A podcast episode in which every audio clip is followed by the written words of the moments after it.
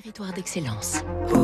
Donnons l'envie d'entreprendre au cœur des territoires. Avec la banque Les Derniers, une banque du groupe Crédit du Nord. Fabrice Lundi, nous sommes dans le BTP ce matin avec vous et on va voir que même dans le domaine des cailloux, il y a de l'innovation avec le groupe dont vous nous parlez aujourd'hui.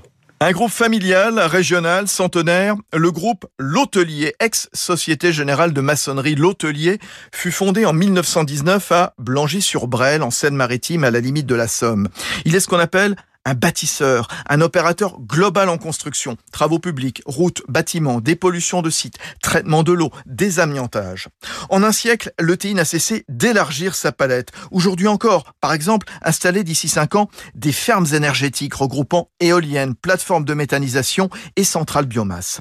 La donnée environnementale est en effet très présente dans la stratégie de ce groupe qui rayonne dans les Hauts-de-France et la Normandie, notamment pour économiser les matériaux. C'est en quelque sorte faire du neuf avec du vieux, Paul L'Hôtelier, quatrième génération. On n'a pas beaucoup de cailloux chez nous. Et donc, euh, depuis toujours, euh, on est euh, particulièrement malin pour réutiliser les quelques ressources que l'on a, transformer de la terre en matériaux de construction solide. On fait de la, du béton de terre, mais aussi maintenant, on fait des cailloux sans avoir de gisement de carrière. C'est-à-dire qu'on récupère des déchets issus de la démolition des routes, de la démolition des bâtiments, et on les retraite, on les recompose pour en faire des matériaux neufs. Le groupe L'Hôtelier accélère au Canada, l'autre pays où il est présent, avec la création d'une co-entreprise avec Magma, spécialisée dans les coffrages de béton.